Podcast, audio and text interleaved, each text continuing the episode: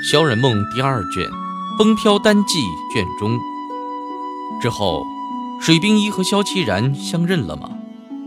在齐然和冰衣相认之后，冰衣发现他们卷入了一个大大的阴谋。隐含阴谋的一切是否水落石出？